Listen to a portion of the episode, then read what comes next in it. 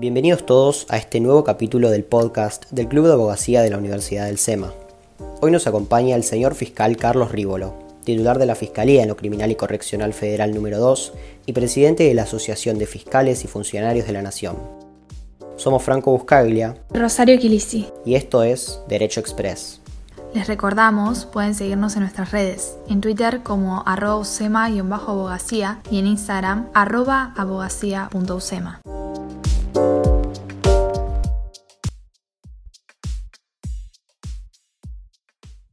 Bienvenido Carlos al ciclo de entrevistas. Le agradecemos su participación y disponibilidad. Es un gran honor que nos acompañe. Quisiéramos que en esta oportunidad nos comente, entre otras cosas, el tema que nos convoca hoy, que es la reforma del Poder Judicial. Usted mencionó en una entrevista con Radio Mitre que la reforma que se impulsa dejaría un Ministerio Público Fiscal débil y se volvería imposible la investigación de causas de corrupción vinculadas con el poder. ¿Cuál es la razón de esta imposibilidad? Bueno, gracias a ustedes por la invitación, gracias por tratar de llevar estas, estas ideas. Y lo primero que quiero señalarles es que todo esto que voy a señalar no son verdades absolutas. Ustedes están dentro de una universidad, dentro de un club de derecho, con lo cual lo que vale la pena es debatirlas en términos de acá de, de futuro.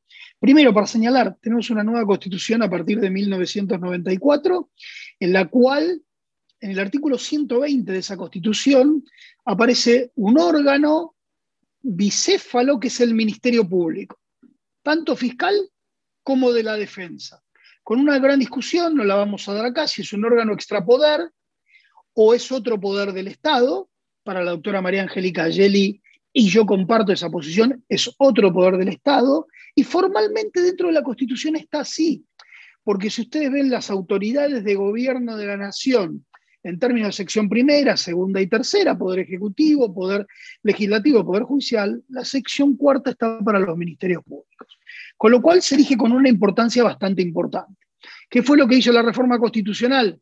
Dejó a medio camino esto que es no darle un, un delineamiento de cómo se elige, por ejemplo, el procurador dentro de la propia constitución, que sí es como dice respecto del resto de los otros poderes. Frente a esto, distintos gobiernos, no solamente ahora, el anterior, el gobierno anterior, generaron reformas judiciales. A ver, hay que tener en cuenta, a partir de la Avenida de la Democracia en el año 83, era extremadamente lógico que los poderes hubieran de reformularse y de reformarse. Ahora bien, yo creo que dentro de esta historia el poder más endeble siempre ha sido el Poder Judicial. Y a veces cuando nombro el Poder Judicial, obviamente meto al Ministerio Público Fiscal y de la Defensa este, dentro, dentro de los mismos. Se venía trabajando con una concepción de fortaleza del procurador, a punto tal que la elección del mismo requería de dos tercios de la totalidad de los miembros del Senado. Es decir, una mayoría muy calificada para elegirla. ¿Por qué? Porque el Procurador General de la Nación es quien dicta la política criminal del Estado. Si necesita esos dos tercios del Senado de la Nación, lo que está significando es que necesita el apoyo político de muchos miembros de nuestras provincias. ¿Verdad de perogrullo? Obviamente los senados son representantes directos de las provincias, mientras que los diputados representan al pueblo de la nación. Entonces, este apoyo para el Procurador General es muy fuerte para consolidarlo, obviamente, a la par de los ministros de la Corte. A ver, está sucediendo algo que es políticamente muy complicado en la Argentina. Ni el gobierno anterior, ni este gobierno están tratando de, mejor dicho, están acordando en términos políticos como se elige a un procurador en cualquier parte del mundo, en colocar a un procurador. Entonces, tenemos un procurador interino como manda la ley, cumpliendo su deber y en términos en los cuales, claro, sufre embates en términos personales o en términos institucionales, pero porque la política es la que no se termina de poner de acuerdo en qué persona colocamos dentro de la Procuración. El gobierno anterior propuso a la doctora Weinberg de Roca, hoy eh, con jueza del Superior Tribunal de la Ciudad de Buenos Aires. Este gobierno tiene propuesto al, al doctor Rafecas. Entonces empiezan a manejarse alternativas. ¿Cuál es la alternativa? Esta es una decisión netamente política, nosotros llevamos nuestra opinión. Relajar la forma en que se elige al procurador. Dejamos los dos tercios para elegirlo y pasamos a una simple mayoría. Lo que nosotros decimos es, está teniendo un apoyo menor. Ahora, se le pone cinco años de plazo y se le pone una salida de dos tercios. Esto es, fácil la entrada, difícil la salida. El punto radica cuando yo mencionaba esto, Franco, vinculado a la dificultad es que de la mano de esto, que pretende aligerar la forma en la cual se elige el procurador, se toca lo que es el tribunal de enjuiciamiento del Ministerio Público Fiscal. Y el tribunal de enjuiciamiento es para nosotros, porque ese tribunal de enjuiciamiento no funciona para el procurador.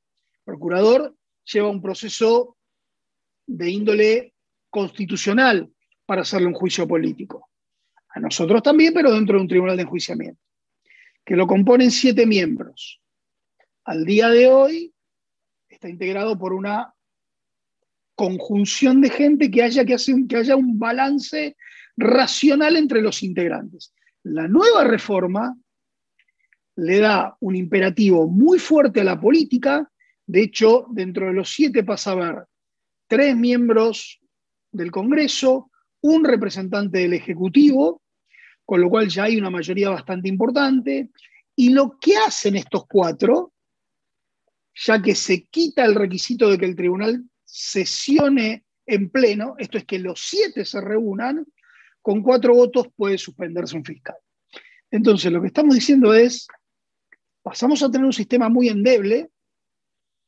Yo referí con una frase extremadamente fuerte, pero que quise graficar, pasa a ser casi un pelotón de, fusilamiento, en términos en los cuales si dejamos que haya un avance tan excesivo de la política dentro del tribunal de enjuiciamiento, esto puede presentarse a arbitrariedades.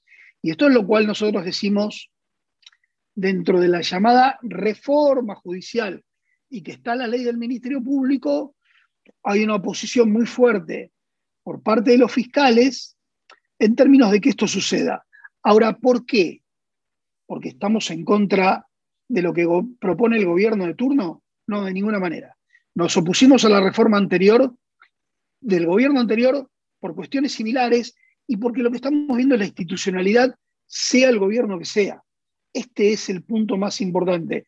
Nosotros no estamos corporativamente defendiéndonos de una situación coyuntural. Lo que estamos diciendo es, y ustedes solos pueden sacar sus conclusiones, qué pasaría con fiscales que hoy tienen investigaciones importantes y relevantes por actuación del gobierno anterior, si el gobierno anterior volviera al poder y tuviera estas mismas facultades. Otra vez volvemos a estas mismas situaciones de tensión que no pueden existir. ¿Cuál es la garantía que le van a dar a los fiscales? Y también, obviamente, cuando hablo de los fiscales, incluyo a las fiscales, de que van a tener una protección de su función. Porque la protección no se la dan a Carlos Rívolo, ni la protección se la dan a un fiscal que ustedes quieran en particular. La protección es de ustedes, de la sociedad, para que nosotros podamos desarrollar nuestra función. Entonces, lo que nosotros decimos es, la verdadera reforma judicial pasa por otro lado. La verdadera reforma judicial pasa por, en términos penales, un sistema acusatorio y que establezca la oralidad y que se termine todos los tiempos que no se determinan en los códigos y que la oralidad le va dando una gimnasia muy importante. De hecho, es algo que poco se sabe. La mayoría, por no decir casi todas las fiscalías federales, hoy están al día con esta modalidad del teletrabajo.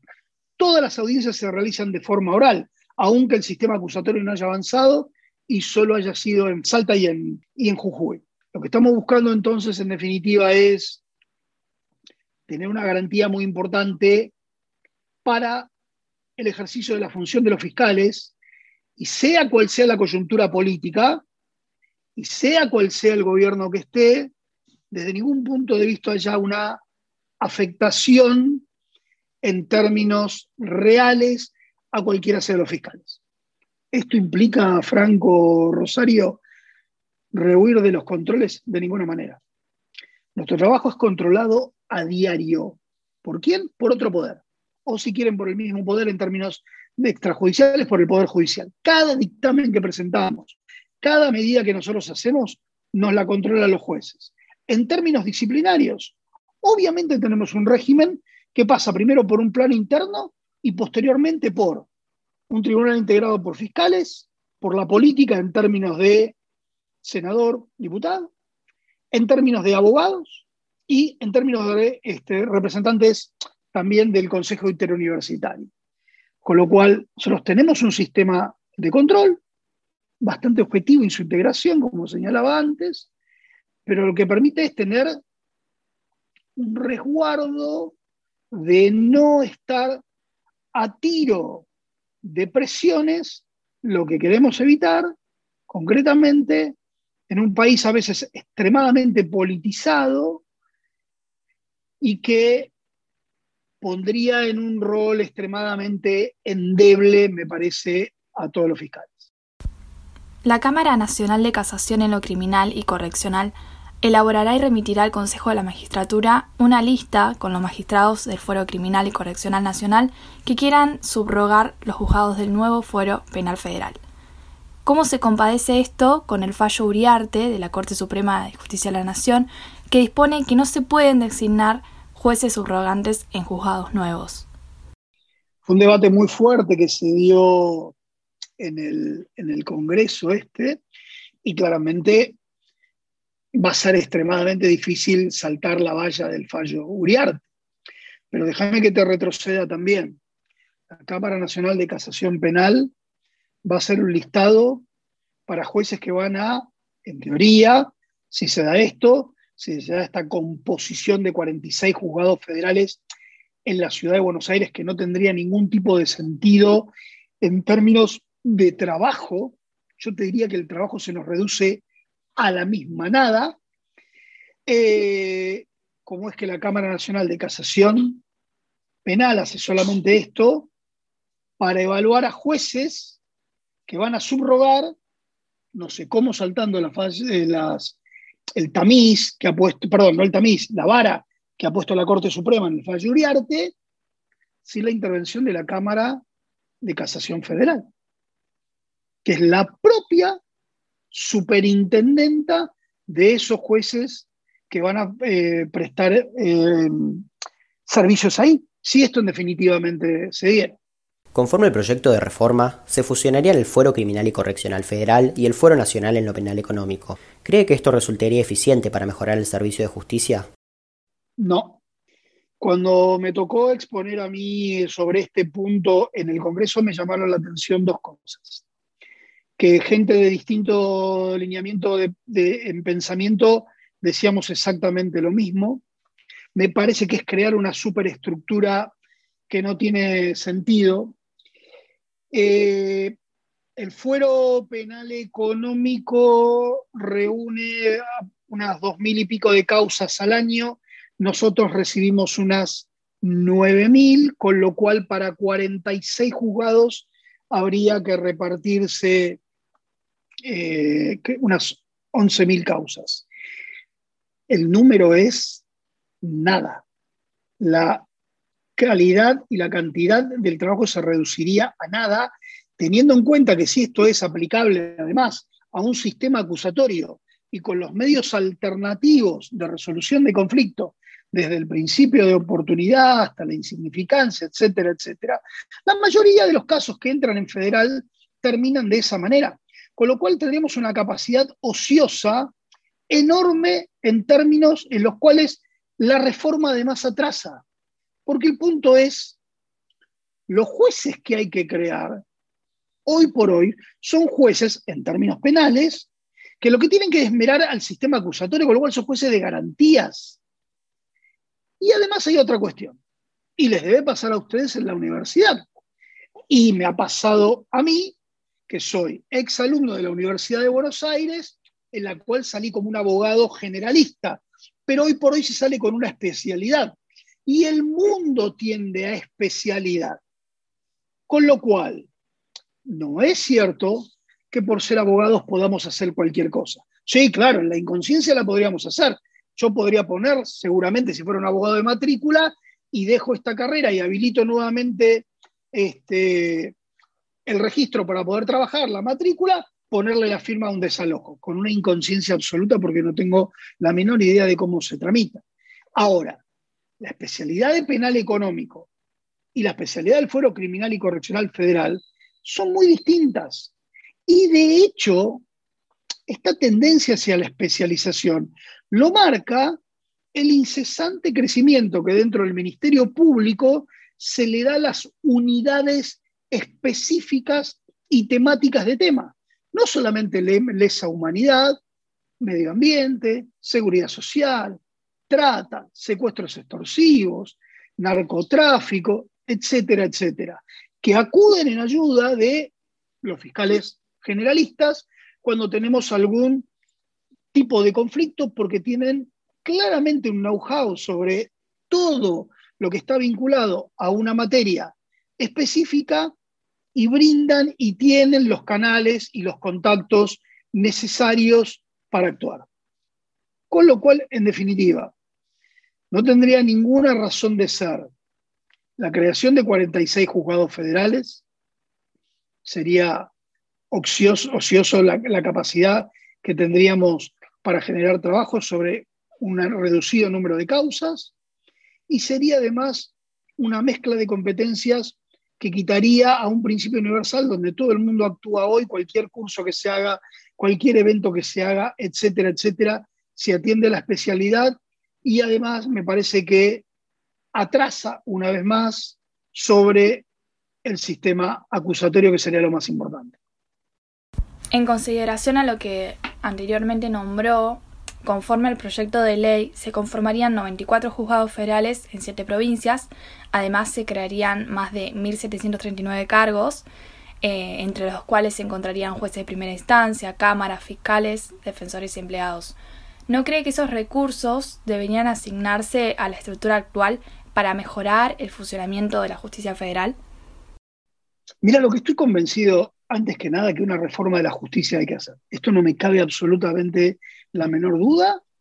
Eh, en, términos, en términos federales, para ser muy breve, es el tema del sistema acusatorio que trae la oralidad, la presencialidad, la inmediatez, la resolución del conflicto más endeble, si queremos ponerlos de alguna manera, de una forma medianamente rápida y dedica los grandes recursos a, las grandes causas. En términos de el derecho privado, civil, comercial, laboral, etcétera, etcétera, obviamente la oralización de absolutamente todos sus procesos con un gran trabajo inicial de la determinación de un conflicto real que puedan, en la medida de lo posible, ya lo hacen ahora, pero de una manera más firme, haber una actuación de mediadores, haber una actuación de arbitraje, que la realidad es pueda hacer que el conflicto no ingrese en los tribunales. Un conflicto, a ver, la actuación de un juez o de un fiscal no solamente tiene la gravedad de que define sobre patrimonio, sobre libertad de una persona y sobre una serie de derechos. Con lo cual rompe absolutamente toda la lógica de acuerdo y de conversación que tiene que haber entre, entre dos personas. Y es lógico que la justicia además provoque tensión, lo que a vos te puede parecer bien, Rosario, Franco le puede parecer mal, en términos en el cual yo esté resolviendo un conflicto y por qué le diste más a uno que al otro, o por qué fue de esta, de esta manera y no, y no de otra, en términos en los cuales supongamos concretamente que hay que resolver un conflicto específico de orden familiar entre, entre ustedes. Y así en todos los índoles, índoles en los cuales participa este, el, el sistema judicial. A mí me parece que pensando, como ataca esta reforma a la justicia penal solamente, lo que hay que pensar es en la inserción de, mayor, de mayores fiscalías y no de mayores juzgados. ¿Y cuál es la fórmula? La fórmula, a ver, el sistema acusatorio nació en Alemania y en términos prácticos y en términos reales, la fórmula que se tiene son tres fiscalías por cada un juez. ¿Por qué? Porque el juez está completamente a ciegas del caso y son los fiscales que hacen todo el trabajo de estudio del caso, estrategia, presentación, etcétera, Es obvio que si mantienes la paridad de uno a uno, al fiscal lo vas a agotar en términos de trabajo.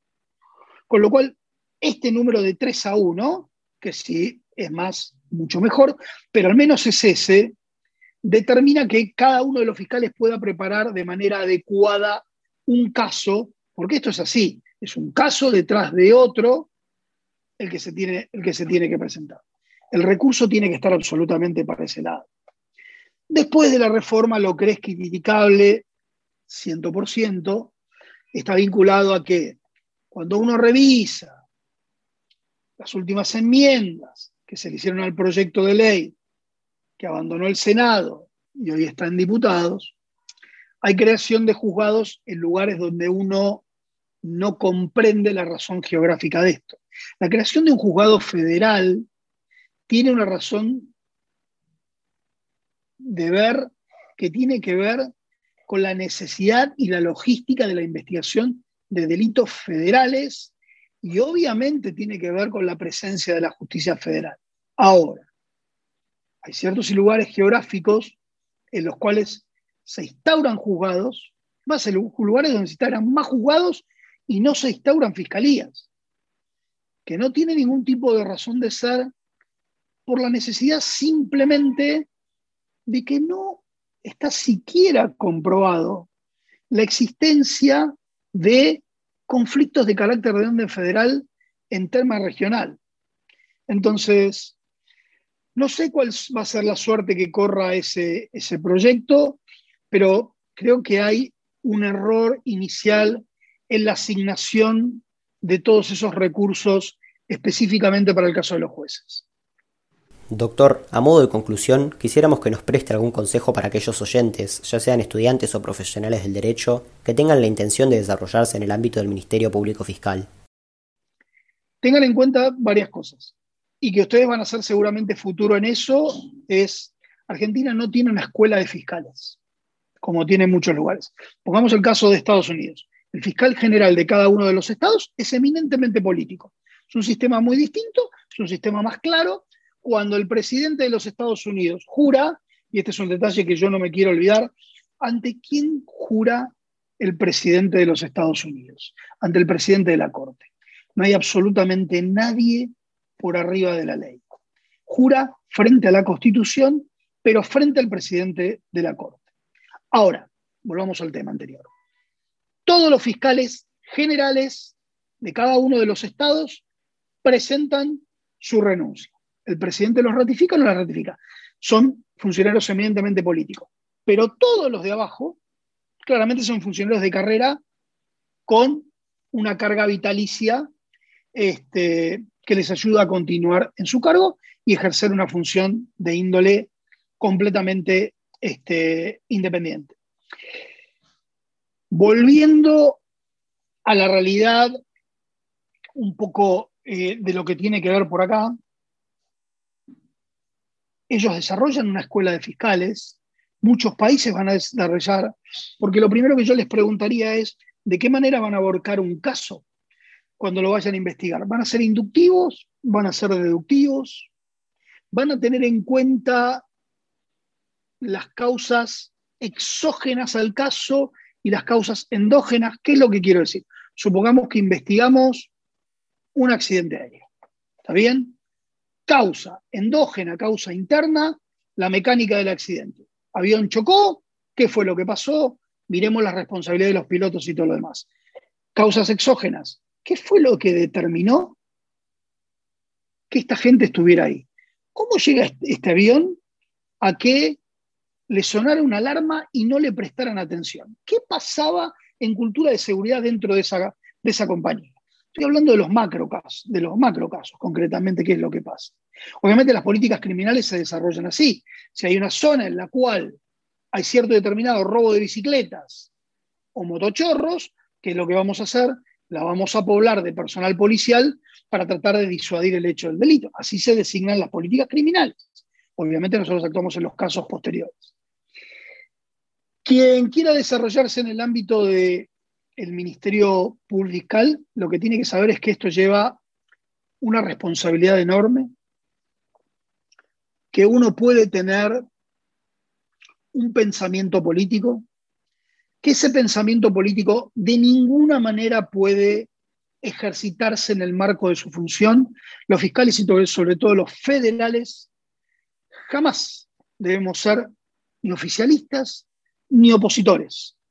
Es caminar por la institucionalidad, porque si no, absolutamente nadie cree en nuestro trabajo.